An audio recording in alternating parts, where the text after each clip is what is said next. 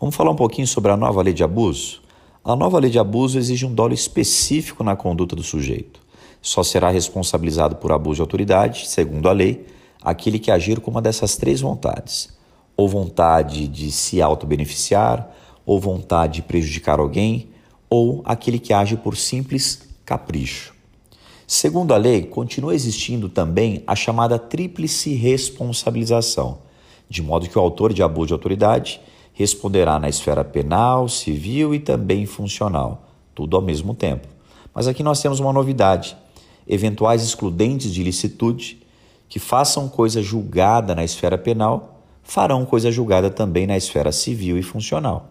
Isso significa que se você, por exemplo, policial, matar alguém em legítima defesa, e se essa legítima defesa transitar em julgado na esfera penal, agora ela fará coisa julgada também na esfera civil e na esfera funcional, de modo que ninguém pode querer te cobrar nada na esfera civil e a corregedoria, por exemplo, não pode querer rediscutir a sua ação no bojo de um PAD, por exemplo, na sua atuação funcional.